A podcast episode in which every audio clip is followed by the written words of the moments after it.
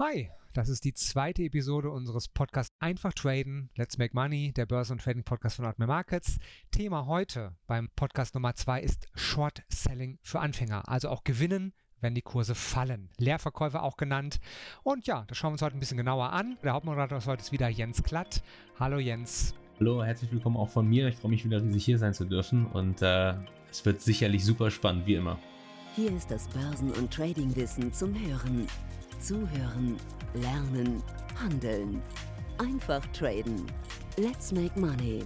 Der Börsen- und Trading-Podcast von Admiral Markets. Das Rechtliche. Handeln Sie verantwortungsvoll. Unsere Publikationen liefern eventuell auch unverbindliche Markteinschätzungen.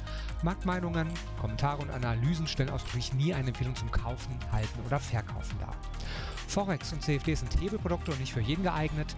Der Hebeleffekt multipliziert Ihre Gewinne aber auch die möglichen Verluste. CFDs sind komplexe Instrumente und gehen wegen der Hebelwirkung mit dem hohen Risiko einher, schnell Geld zu verlieren.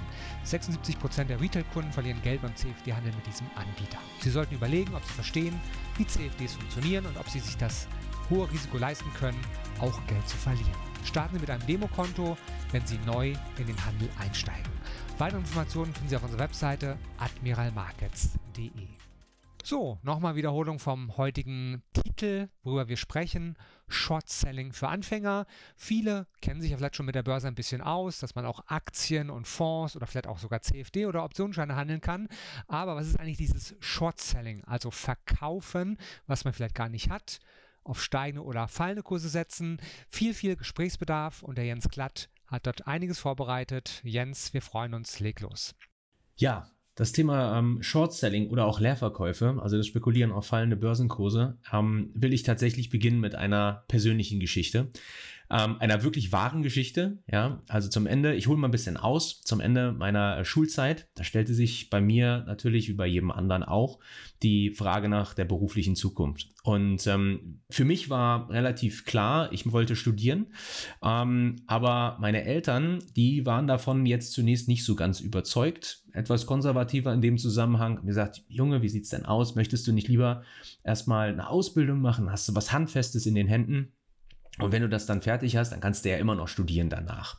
Ja, und in der Tat war es so, und das war dann eher, eher reiner Zufall, der dann allerdings meinen weiteren beruflichen ähm, Weg eben äh, vorzeichnen sollte. Ich ging dann eben ähm, zur Bank damals und ähm, habe einen Kontoauszug gezogen und äh, am Ende dieses Kontoauszuges, da stand, wir suchen gerade Auszubildende für das nächste Jahr.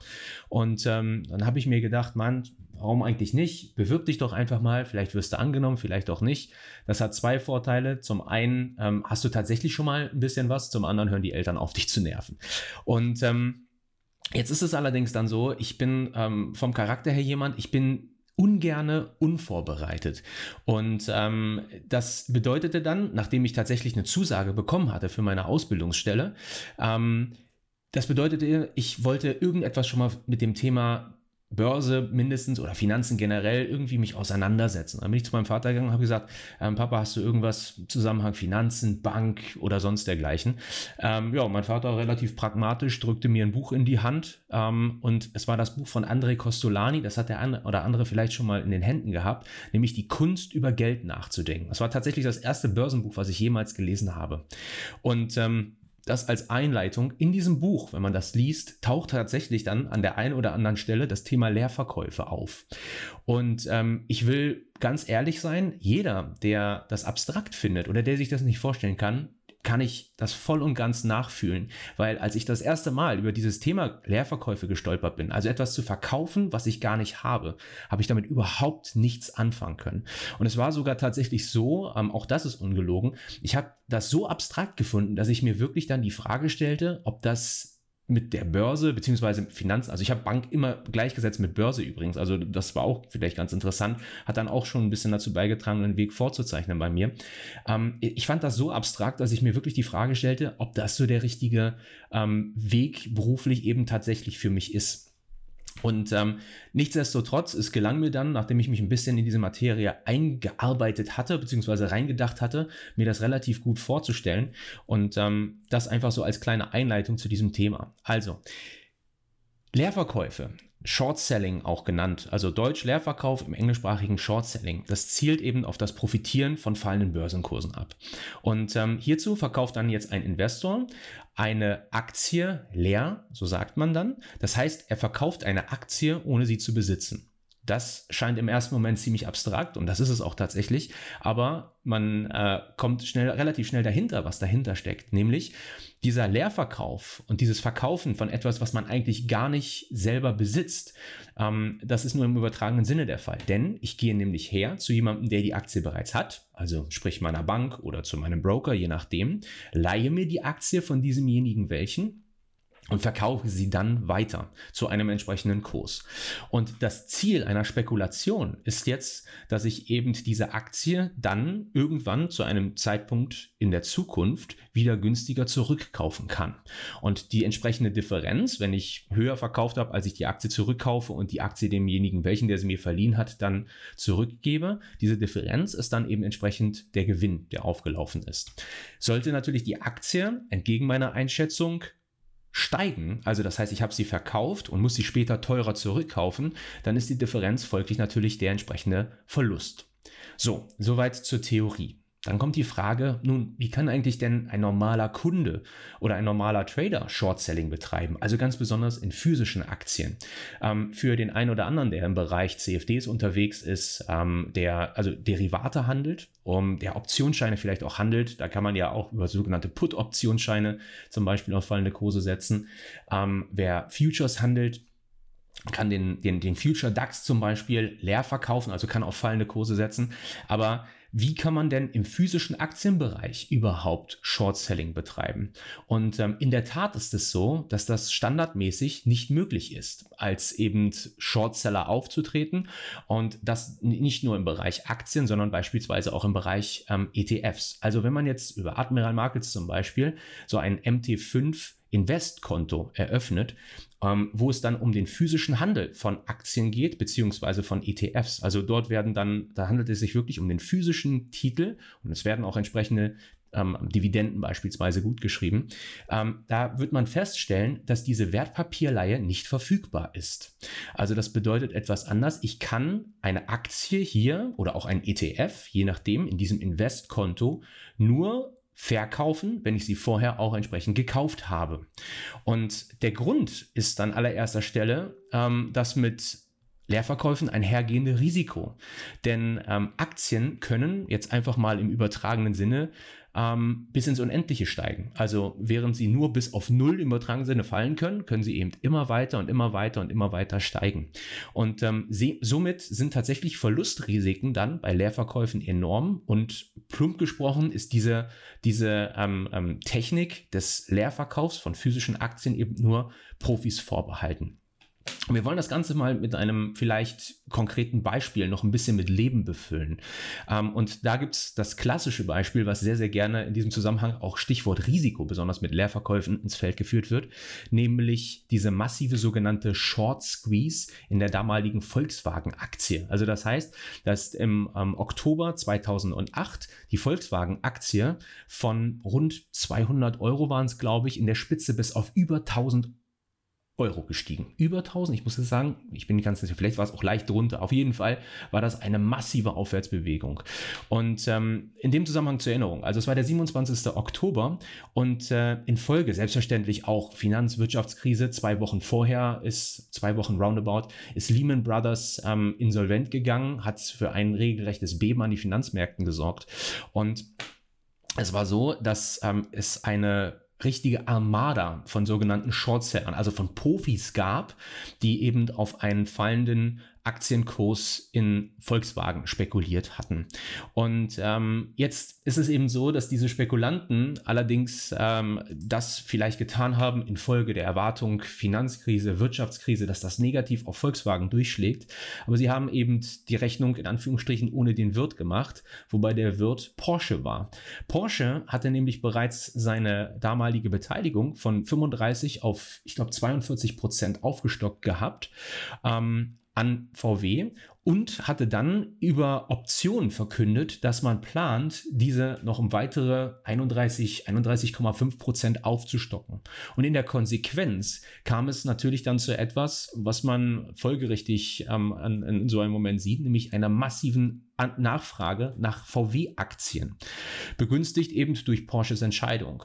Und ähm, jetzt ist es eben so, dass das einzudeckende Volumen der Leerverkäufe, also jene, die auf einen fallenden Kurs in der VW-Aktie damals spekuliert haben, auf 12 Prozent der VW-Aktien sich belief, welches aus einem frei handelbaren Volumen von nur 6 Prozent an VW-Aktien gedeckt werden musste. Also das heißt, wir hatten jetzt nicht nur das Interesse, dass wir Porsche als ähm, ein Konzern, als eine Firma hatten, die seine Anteile an VW-Aktien hochfahren wollte, sondern zudem mussten die Shortseller, also diejenigen, welche auf fallende Kurse gewettet haben, ihre Position natürlich infolgedessen der zu erwartenden starken Nachfrage ihre Titel eindecken und hatten allerdings bedauerlicherweise eigentlich zu wenig verfügbare Aktien und das Ergebnis war, dass es zu einem massiven Anstieg eben des VW-Aktienkurses kam zwischen dem 26. bis 28. Oktober von ich sagte gerade rund 200 Euro, also es waren etwa 210 Euro auf gut eben 1000 Euro in der Spitze. Und das ist dann etwas, als was Börsianer klassisch von Short Squeeze sprechen, wo es eben zu massiven Verlusten bei den jeweiligen Shortsellern kam, wenn sie keine entsprechende Verlustbegrenzung eben betrieben haben, mit Stops und dergleichen gearbeitet haben. So, und ja, während sich anhand dieses Beispiels eben das Risiko von Leerverkäufen relativ gut erkennen lässt, ganz besonders wenn es um sogenannte ungedeckte Leerverkäufe geht, auch sehr interessant, ich könnte jetzt jetzt auch da vielleicht noch eine kleine Anekdote bringen. Ähm, da war ich dann in der, in der Bankausbildung damals schon ein bisschen äh, fortgeschrittener. Ungedeckt bedeutet, es gibt keinen entsprechenden Titel, der dem zugrunde liegt. Also es ist eine rein spekulative Angelegenheit, dass man eben auf den Kursverfall wettet. Und ähm, es gibt aber auch gedeckte Leerverkäufe. Das ist jetzt ein bisschen was anderes, aber da sieht man, da kann, da kann man sehr, sehr schnell, sehr, sehr abstrakt werden. Ich war im Vermögensanlagebereich und ähm, dort gab es einen Kunden, der auch persönlich bekannt war. Und der hatte ein ähm, sehr, sehr großes Aktienportfolio im Laufe seiner beruflichen Laufbahn aufgebaut. War ein ehemaliger Mitarbeiter von Daimler und der hatte eben infolgedessen Mitarbeiteraktien hatte der erhalten. Und ähm, er hat dann eine nächste renditesteigernde Strategie eben gewählt, eine andere, nicht eine nächste, sondern eine andere.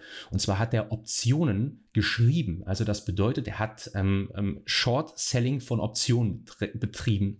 Und ähm, das waren allerdings gedeckte Verkäufe von Optionen, weil er sagte nämlich, ähm, wo es geht, er er hat eine Optionsprämie, die er dann vereinnahmt als zusätzlicher Renditegewinn, sollte die Option eben wertlos verfallen. Da gehen wir jetzt nicht zu sehr in die Details, aber es gibt so eine Daumenregel, dass man sagt, 70 Prozent tatsächlich der Optionen, die verfallen, verfallen wertlos. Demnach hat er aus der Perspektive im übertragenen Sinne einen positiven Erwartungswert gehabt.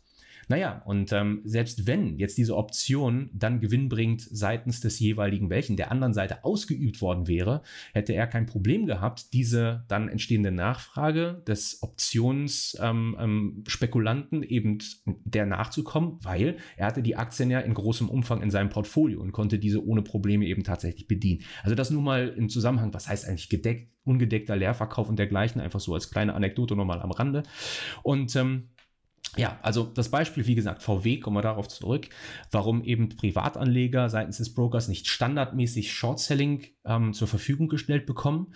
Ähm, also das heißt, das Spekulieren auf physische Aktien und Kursverlust, das hat eben mit dem Risiko zu tun. Und ähm, dennoch gibt es eben Möglichkeiten, auf fallende Kurse zu spekulieren. Und eine Möglichkeit ist eben CFDs, das heißt Contracts for Difference, die das relativ einfach möglich machen. CFDs.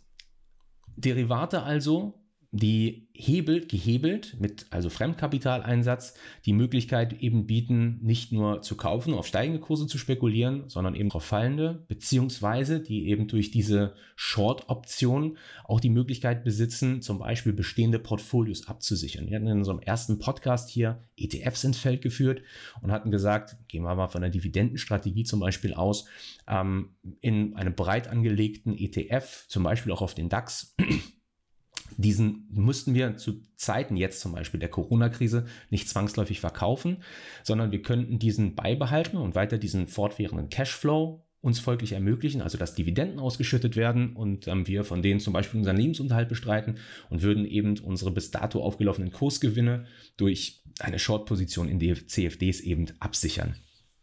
Gut, also beginnen wir zunächst einmal. Wir hatten uns im ersten Teil jetzt fokussiert auf Aktien und ähm, in der Tat ist es eben so, ich habe jetzt eigentlich schon sehr, sehr weit vorgegriffen mit dem DAX, ehrlich gesprochen. Ähm, es gibt eben Aktien-CFDs offensichtlich, das heißt also, ich muss den zugrunde liegenden Basiswert gar nicht besitzen, sondern ich kann über dieses außerbörsliche Produkt, ein CFD ist ein außerbörslich gehandeltes Produkt, habe ich eben die Möglichkeit ebenfalls auf Kurs Gewinne oder eben auch auf Kursverluste in der zugrunde liegenden Aktie zu spekulieren. Allerdings ähm, ist dieses Short-Selling nicht nur auf Aktien oder beziehungsweise Aktien-CFDs beschränkt, sondern es gibt eben auch die Möglichkeit, Stichwort DAX zum Beispiel, Aktienindizes, dort auf fallende Kurse zu spekulieren oder eben beispielsweise auch in Devisen, anders formuliert auch Forex, das heißt also Euro-US-Dollar zum Beispiel auf eine fallende Notierung zu spekulieren, in Rohstoffen, Gold, WTI, also Öl zum Beispiel, Brent Oil oder eben auch Staatsanleihen zum Beispiel dort auf Kursrücksetzer zu spekulieren. Also das heißt, da gibt es nicht nur die physisch zugrunde liegenden Werte, sondern es gibt eben auch diese abgeleiteten Finanzprodukte, Querstrich sogenannte Derivate und somit eben auch CFDs, die diese Möglichkeit eben beinhalten. Wir wollen uns allerdings ähm, wenn wir uns denn jetzt gleich dann auf dieses konkrete Beispiel fokussieren, ganz klar natürlich auf den DAX fokussieren. Das hat damit zu tun, dass der DAX halt, davon ist auszugehen, auch hier bei den Zuhörern im Podcast, dass einfach die meisten ähm, den DAX handeln, beziehungsweise auch kennen. Da gibt es Kennzahlen, die das auch ganz klar unterstreichen, dass das einfach im deutschsprachigen Raum ganz besonders eins der meistgehandelten Produkte eben tatsächlich ist und die auf den DAX auch entsprechend lautenden Derivate wie CFDs, Optionsscheine und auch Zertifikate. Bevor wir allerdings jetzt auf dieses Beispiel zu sprechen kommen, ähm, stellt sich natürlich die Frage, warum sollte ich eigentlich Short Selling nicht nur generell in Betracht ziehen, Stichwort Absicherung zum Beispiel, sondern warum ist ganz besonders CFD-Short-Selling eigentlich attraktiver als physisches Short-Selling? Also das heißt, ähm, mal angenommen, ich würde jetzt die Voraussetzung erfüllen als Spekulant oder als auch Privatanleger, ausgehend von der jeweiligen Bonität, die ich habe und dergleichen, und ich würde mit meinem Broker eine Übereinkunft treffen, dass der mir dieses Short-Selling ermöglicht, dass ich Aktien auch leer verkaufen könnte, auch ungedeckt. Warum sollte ich dennoch in Betracht ziehen, CFDs als entsprechendes Vehikel, um auf fallende Notierungen zu spekulieren, eben zu nutzen? Und ähm, hierzu blicken wir zunächst einmal auf das eben mit dem klassischen Short-Selling einhergehende Verlustrisiko.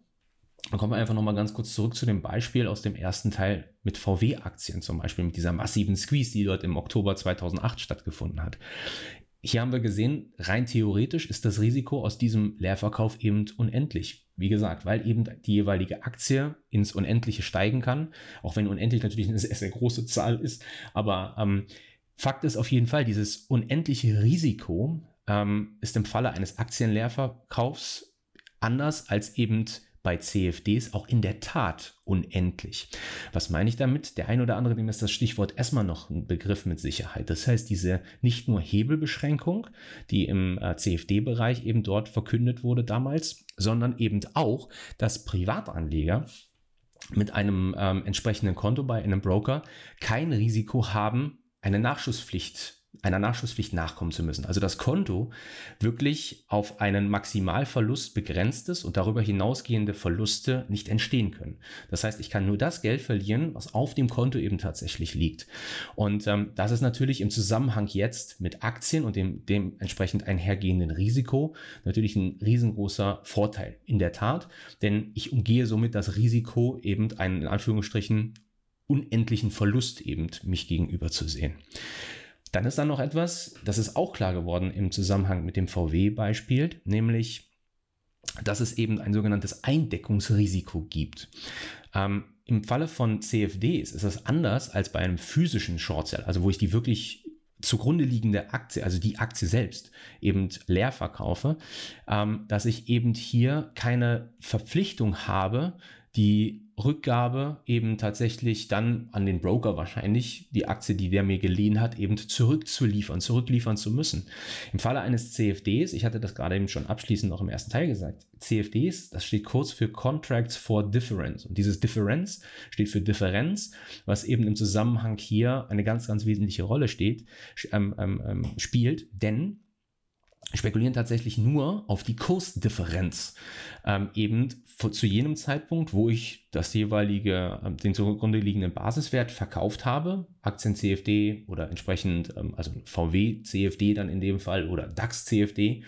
Und ähm, das bedeutet, meine Spekulation, die zielt nur auf die Kursdifferenz zwischen dem An- und dem Verkauf eben tatsächlich ab. Das heißt also, wenn ich jetzt mit einem CFD auf fallende Kurse spekuliere, dann gibt es für mich als Trader im Hintergrund nicht dieses Leihgeschäft und folglich auch nicht das daraus resultierende Eindeckungsrisiko. Und ähm, somit komme ich auch niemals in die Verlegenheit, eben die Gegenseite eines Geschäftes, des geschlossenen Vertrages, und das ist ein Leerverkauf, eben tatsächlich erfüllen zu müssen.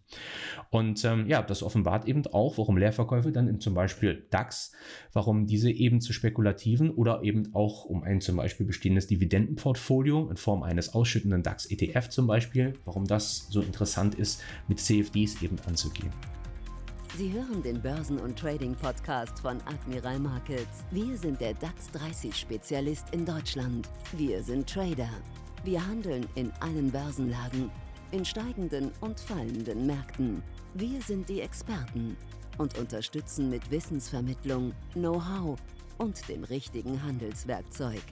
Willkommen bei Admiral Markets während nämlich die Preisentwicklung im DAX-CFD an jener des echten DAX, an der Xetra bzw. Eurex orientiert ist. Also Xetra, das ist der ähm, Markt, wo eben dann die Berechnung des DAXes, den wir sehen, der Xetra DAX, ähm, wo der sich eben mathematisch ergibt aus der jeweiligen Gewichtung der zugrunde liegenden 30 größten Aktien in, in Deutschland, beziehungsweise der ausgehend von der Marktkapitalisierung größten Unternehmen eben in Deutschland, beziehungsweise an der Eurex, das ist Terminbörse, wo ich eben entsprechend den DAX dann als sogenannten Future DAX und der Preis sich orientiert eben an Angebot und Nachfrage eben handeln kann, ist es eben nicht nötig, im Falle jetzt eines Cetra DAXes, die jeweiligen Aktien mehr zu leihen von meinem Broker in der jeweiligen Gewichtung und dann eben sowohl eben dieses unendliche Verlustrisiko zu tragen und dann auch entsprechendes Eindeckungsrisiko zu haben, ganz zu schweigen von den damit einhergehenden Kosten, sondern das ist recht einfach. Ich ähm, verkaufe einfach den DAX CFD und spekuliere in dem Moment auf die Kursdifferenz. Und ähm, das einfach jetzt mal als Beispiel. Wir sind zwar aktuell, aktuell unter 10.000 Punkten, aber nehmen wir das einfach mal so als als Basis gehen wir einfach davon aus, dass wir den DAX zu 10.000 Punkten verkaufen und ähm, das Ganze mit einem CFD tun. Also das bedeutet dann, dass dieser eine CFD multipliziert wird mit den 10.000 Punkten, das ist der Gegenwert der Position 10.000 Euro. Und dann decke ich die Position zum Beispiel ein, weil sich zum Beispiel derzeit das Risiko rund um das Coronavirus ähm, oder die Situation rund um das Coronavirus noch einmal verschlechtert, infolgedessen der DAX unter Druck gerät. Und dann sage ich, ich decke diese Position 2000 Punkte tiefer wieder ein. Dann habe ich in diesem Zusammenhang eben die Differenz von den 10.000 zu den 8000 Punkten sind 2000 Punkte multipliziert mit einem DAX CFD, den ich verkauft habe und habe dann eben entsprechend eine Gutschrift auf meinem Konto von 2000 Euro. Das ist natürlich der Optimalfall. Der nicht so optimale Fall wäre, wenn der Markt eben entsprechend um diese 2000 Punkte steigen würde. Denn dann hätte ich entsprechend zu 10.000 Punkten verkauft, müsste aber zurückkaufen zu 12.000 Punkten und folglich hätte ich einen Verlust von 2000 Euro. Und das ist natürlich jetzt etwas, Podcast, wir haben jetzt keine Möglichkeit, das hier grafisch zu untermauern. Das kann man sich aber super gut eben tatsächlich doch nochmal auch anschauen. Ähm, und zwar zum Beispiel auf der Webseite von Admiral Markets empfehle ich jedem mal vorbeizuschauen. Da gibt es nämlich einen ähm, Artikel, der auch tatsächlich sowohl den Gewinn als auch den Verlustfall ähm, beziehungsweise nicht nur den Gewinn- und Verlustfall, sondern auch den Long- und den Short-Fall eben tatsächlich eben abbildet. Und wer nicht den direkten Weg über admiralmarkets.de gehen möchte, dem empfehle ich einfach mal zu googeln. DAX 30 CFD und ähm, da wird man feststellen, dass Admiral Marcus tatsächlich ganz oben steht. Also das heißt, da muss man noch nicht mal groß suchen. Ja, und ähm, ich hatte dann abschließend noch etwas im Zusammenhang eben mit ähm, Short Sales, vielleicht in dem Zusammenhang Stichwort DAX, Gewichtung der einzelnen Unternehmen gesagt, die Kosten. Ähm, das ist nicht nur im Zusammenhang mit den sich zu leihenden Titeln im Falle solch einer Short-Spekulation im übertragenen Sinne, die ich dann im Falle eines Xetra DAX-Shortes eben ähm, hier zu tragen hätte, relevant, sondern das ist auch etwas, was ähm, im Zusammenhang mit physischen Leerverkäufen nicht unterschätzt werden sollte. Denn tatsächlich ist es so, dass natürlich ein Broker, von dem man sich eine Aktie leiht, also die echte zugrunde liegende Aktie, um wieder auf die DAXe zurückzukommen, dass eben das nicht umsonst gemacht wird, sondern mit einer entsprechenden Wertpapierleihgebühr, so kann man sagen, eben einhergeht. Das bedeutet also tatsächlich, die fällt sogar ähm, in den meisten Fällen sogar täglich an, ähm, dass ich dafür einen recht substanziellen Betrag eben ähm, an den Broker zahlen muss. Und in diesem Fall nicht, dass das bei CFDs anders wäre. Auch dort treten sogenannte Finanzierungskosten auch über Nacht auf. Aber im Vergleich sind diese Finanzierungskosten im CFD-Bereich zumeist sehr, sehr viel niedriger als eben diese Wertpapierleihgebühren, die da eben entsprechend entstehen. Also kommen wir da vielleicht nochmal ganz kurz final zu den einzelnen Chancen bzw. Risiken. Zunächst die Chancen, also Short-Selling bzw. Leerverkäufe erweitern das Portfolio eines Händlers dramatisch. Das heißt, es gibt dem ähm, Trader die Möglichkeit, in wirklich allen Marktphasen zu profitieren und dann somit Bereiche zu identifizieren, ausgehend von welchen er seine Rendite eben in seinem Trading optimieren kann.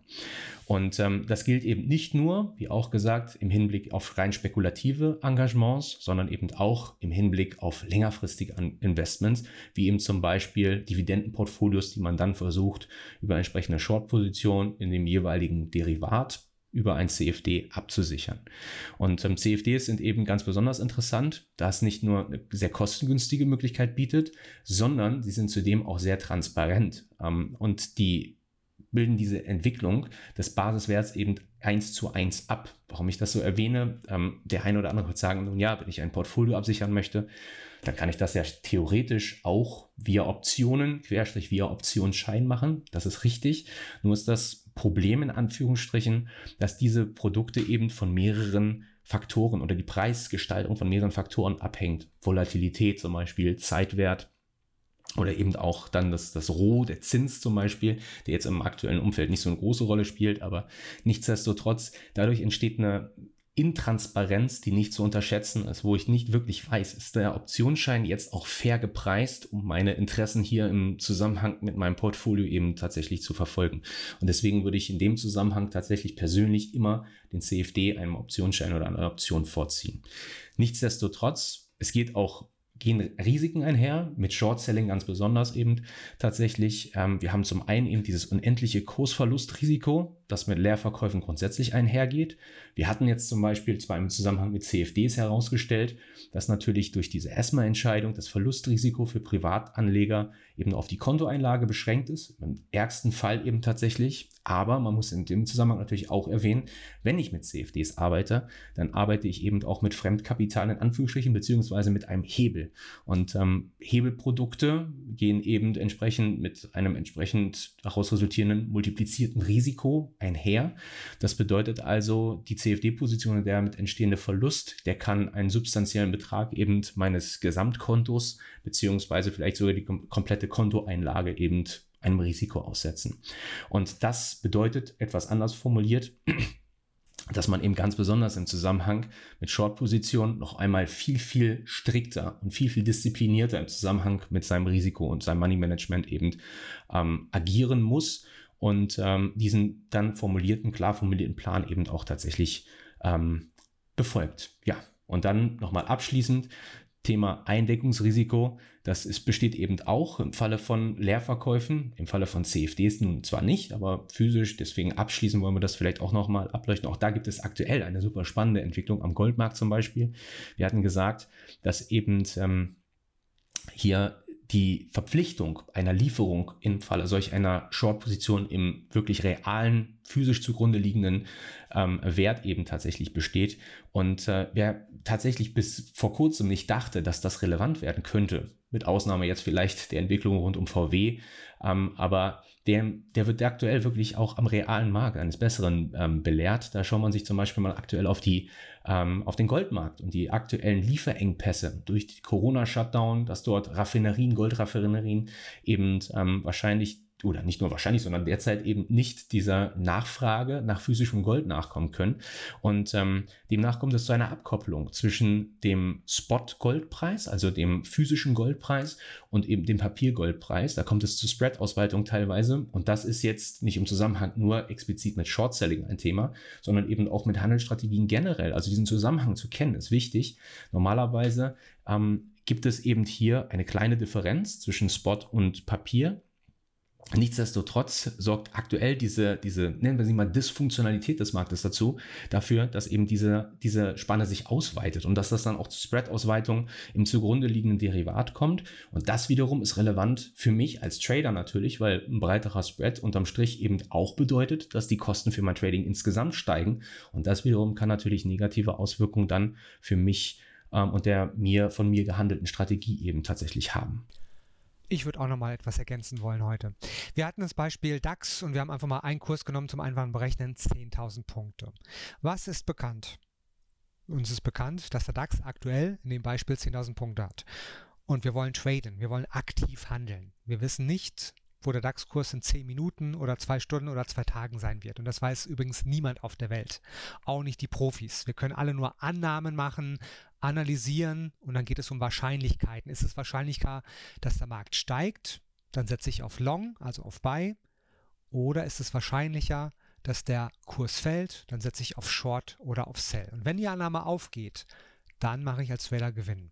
Wenn die Annahme nicht aufgeht, dann mache ich leider Verlust. Also eigentlich kann man sagen, ist es gar nicht so kompliziert. Ich sehe den aktuellen Kurs, wenn ich dann traden möchte, entscheide ich mich auf Long oder Short. Wenn meine Annahme aufgeht, mache ich Gewinn. Wenn meine Annahme nicht aufgeht, mache ich leider Verlust.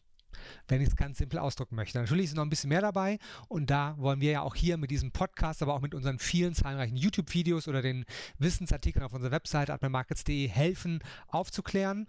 Aber was ich jetzt zusammengefasst habe, as short as possible und so einfach wie möglich ist auch nicht verkehrt. Sie sehen den aktuellen Kurs und machen dann eine Annahme, hoch oder runter. Und dann setzen Sie Ihr Kapital ein und Sie können Gewinne machen, wenn Ihre Annahme aufgeht. Long und Short in beide Richtungen. Wir alle wissen, insbesondere in der Corona-Zeit, die Börsen sind nie eine Einbahnstraße, es kann hoch und runter gehen. Und wenn Sie von beiden Richtungen partizipieren möchten, müssen Sie zwangsmäßig die Möglichkeit haben, die Chance auf Long und Short setzen zu können. Daraus resultiert übrigens etwas ganz, ganz Interessantes. Ähm, nämlich, im Grunde genommen geht es tatsächlich darum, rauf oder runter. Aber erfahrungsgemäß habe ich festgestellt, dass eben ähm, Short-Selling weniger verbreitet ist. Und ähm, mit den Jahren stellt man sich natürlich die Frage, warum das der Fall ist. Also ähm, zum einen, der ein oder andere, der hat jetzt vielleicht hier gerade zugehört und der hat gesagt, boah, das ist schon ein bisschen abstrakt eigentlich, wenn man es näher betrachtet, kein so spektakuläres Thema. Entweder halt geht es rauf oder es geht runter. Und besonders über CFDs ist es relativ einfach umzusetzen. Ich, wenn ich darauf setzen möchte, dass der Kurs fällt, dann verkaufe ich einfach ähm, und spekuliere eben auf, die, ähm, auf den Kursverlauf und mir wird am Ende entweder die entsprechende Kursdifferenz gut geschrieben, wenn ich richtig gelegen habe, oder sie wird meinem Konto eben abgezogen. Aber unterm Strich ist es dennoch so, viele werden sagen, ähm, es ist einfach abstrakt, besonders jetzt im physischen Handel, ähm, etwas zu verkaufen, was ich eigentlich gar nicht besitze. Und vielleicht ist gerade dieser Abstraktionsgrad, das da eben, was ähm, dafür sorgt, dass Leute so ein bisschen Abstand von dieser Spekulation auf fallende Kurse eben nehmen. Aber das ist unnatürlich, weil es eben so abstrakt ist und das muss einfach riskant sein. Das ist zwar eine sehr starke Vereinfachung, aber ich denke eine nachvollziehbare. Ich möchte aber an der Stelle nochmal auch eine persönliche Geschichte ähm, dem äh, ergänzend noch hinzufügen. Und zwar, es gibt tatsächlich sogar noch einen anderen, vielleicht sogar psychologisch relevanten Grund. Und der ist mir ähm, erst bewusst geworden, dann in einer, wie gesagt, persönlichen Situation, damals noch zu Zeiten meiner Uni. Und ich habe es aber dennoch nie vergessen, was damals da passiert ist. Und zwar habe ich mit einem ähm, Bekannten von mir, habe ich ähm, in der Vorlesung VWL ich weiß gar nicht, was es genau war, Einführung in die Mikroökonomie oder irgendwie sowas gesessen. Und wir saßen dort und hörten den Ausführungen eben des Professors zu. Jetzt hatte ich einen Laptop dabei und ähm, hatte eben in dem Zusammenhang tatsächlich einen DAX-Chart offen. Ich weiß nicht warum ähm, und auch weswegen ich ihn offen hatte, aber ich weiß, es war auf jeden Fall so, dass ähm, das die Situation war. Und jetzt guckte dann mein Bekannter, guckte so auf meinen Chart, sah das eben ähm, und, und fragte mich ganz offen, was, was denkst du denn jetzt? DAX rauf oder DAX runter? Und ähm, ich guckte so auf den Chart drauf. Einschätzung war eher short, tatsächlich. Ganz kurzer Spoiler vorweg, der Markt ist tatsächlich weiter gestiegen. Aber ähm, das, darum soll es nicht gehen. Also ähm, er fragte mich eben rauf oder runter. Und ich sagte, ich wäre jetzt eher hier ähm, short und würde eher auf einen fallenden DAX eben spekulieren. Und darauf hat er was entgegnet, was ich nie vergessen habe. Der sagte zu mir, sorry, aber ganz ehrlich Jens, das ist echt assi. Und ich guckte ihn an, dachte mir, was hast du denn jetzt gesagt? Und sagt er ganz ehrlich, ich könnte niemals auf einen fallenden DAX spekulieren und somit auf eine schrumpfen, auf eine fallende Wirtschaft und darauf, dass Leute ihren Arbeitsplatz verlieren. Darauf darauf spekuliert man nicht, daran bereichert man sich doch nicht. Und ähm, das, das war wirklich so eindringlich und, und so überzeugend vorgetragen, ähm, dass ich daraus mir natürlich dann oder daran anknüpfen noch meine Gedanken machte. Also ich finde nämlich ehrlich gesprochen, wenn man darüber nachdenkt, dann diese Haltung schon ziemlich interessant, denn man könnte ja auch argumentieren, aus der Sicht eines Short-Spekulanten, dass ich eher auch jemanden brauche, der dann von mir kauft. Und ähm, für diesen stelle ich die Gegenseite dar, beziehungsweise die entsprechende Liquidität, also trage somit im Übertrag, also indirekt zwar, aber nichtsdestotrotz durch meine solidarische Short-Haltung dazu bei, dass ich eben hier dann ähm, für einen Käufer die Gegenseite einnehme, dass der die Wirtschaft unterstützen kann. Aber davon jetzt mal ganz abgesehen, es kann durchaus also sein, dass dieses Short-Selling nicht deswegen oder darum nicht so verbreitet ist, eben weil es nicht nur diese Abstraktionsgründe gibt, sondern eben auch diese Abneigung auf eben fallende Kurse und eine entsprechend fallende Wirtschaft zu spekulieren. Ich finde das einen sehr, sehr interessanten Gedanken ähm, und ja, äh, vielleicht nachvollziehbar in dem Zusammenhang, was da noch zusätzlich vielleicht eine Rolle spielen könnte, warum Leute von Short Selling Abstand nehmen, obwohl sich damit eben auch sehr, sehr nicht nur gut ähm, Chancen verbinden lassen, Stichwort spekulieren, sondern eben auch sehr, sehr nützliche Aspekte eine, eine Möglichkeit erhalten, nämlich zum Beispiel Absicherung von bestehenden Dividendenportfolios eben. Und natürlich gibt es auch noch weitere Aspekte. Wenn wir einfach nur die Börsennachrichten anschauen, ist der Grundtenor immer so, wenn der DAX steigt, sind alle happy und alle sagen, es ist positiv und wenn der DAX fällt, dann heißt es Untergangsszenarien oder negativ etc. etc. Weil auch die normale Börsenwelt und die normalen Finanznachrichten immer positiv denken und nicht das Shortselling mit einkalkulieren. Ein Grund auch, warum wenige Leute, auch wenn sie selbst Optionsscheine, Futures oder CFD traden, weniger auf Short setzen. Und natürlich denken wir alle auch gerne positiv. Wir wollen es positiv. Äh, es ist schöner, wenn es steigt. Deswegen auch viel mehr Long Trades von den Kunden, die man so sehen kann. Und last not least, äh, vielen ist auch noch nicht bekannt. Selbst wenn Sie Optionsscheine traden, wissen Sie nicht, dass es Calls und Puts gibt oder wenn Sie CFD oder Future traden möchten, ist es Ihnen nicht bekannt. Es ist aber ganz, ganz einfach. Wenn Sie die Handelssoftware die bei uns MetaTrader heißt MT4, MetaTrader 4 oder MetaTrader 5 haben, haben Sie immer ein Orderfenster, wo Sie die Order aufgeben. Und da gibt es halt ein Buy und ein Sell, Long oder Short. Und Sie klicken einfach auf steigende Kurse auf Buy und bei fallenden Kursen, wenn Sie darauf setzen möchten, auf Sell. Also es ist wirklich sehr, sehr einfach. Es ist nicht komplizierter als der normale Kauf, wenn Sie etwas kaufen, was Sie haben möchten, sondern einfach Buy oder Sell, ein Knopf, ein Button mit der Maus, das ist es. Und dann muss nur noch Ihre Handelsstrategie aufgehen. Wenn Sie also Short setzen, muss es fallen und dann würden Sie Gewinne machen. Wenn Sie auf Short setzen und der Markt steigt, dann haben Sie leider auch Verluste generiert. Das ist es. Und dazu ist es wirklich sinnvoll, äh, sich ein bisschen damit auseinanderzusetzen. Der Jens Klatt hat es eben erwähnt. Auf unserer Webseite admirmarkets.de im Wissensbereich DAX 30 unser Bestseller angucken und da haben Sie ganz, ganz viele Hintergrundinformationen zum nochmal nachlesen, die Sie da finden. Und natürlich empfiehlt es sich, ein Demokonto aufzumachen, wo Sie mit virtuellem Kapital kostenfrei und unverbindlich testen können. Vielleicht einfach mal fünf oder zehn Beispieltrades aufmachen in der Demo, einige Long Trades, einige Short Trades und dann ein Gefühl dafür zu bekommen, wie es laufen kann. Fassen wir für heute zusammen. Was sind die Key Facts? Und was sollte ich jetzt als nächstes tun?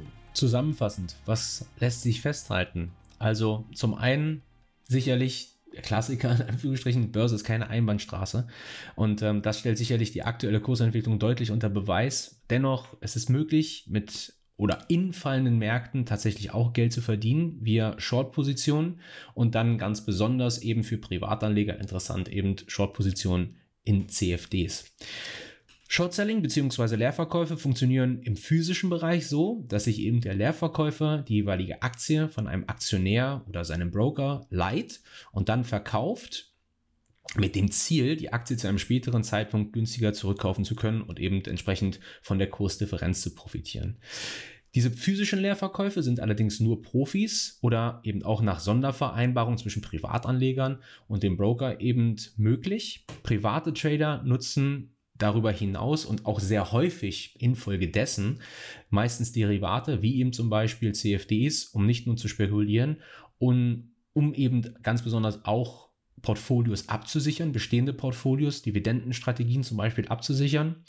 Und ja, Vorteile des Shorthandels mit CFDs sind, dass die zumeist kostengünstiger sind als diese physischen Leerverkäufe.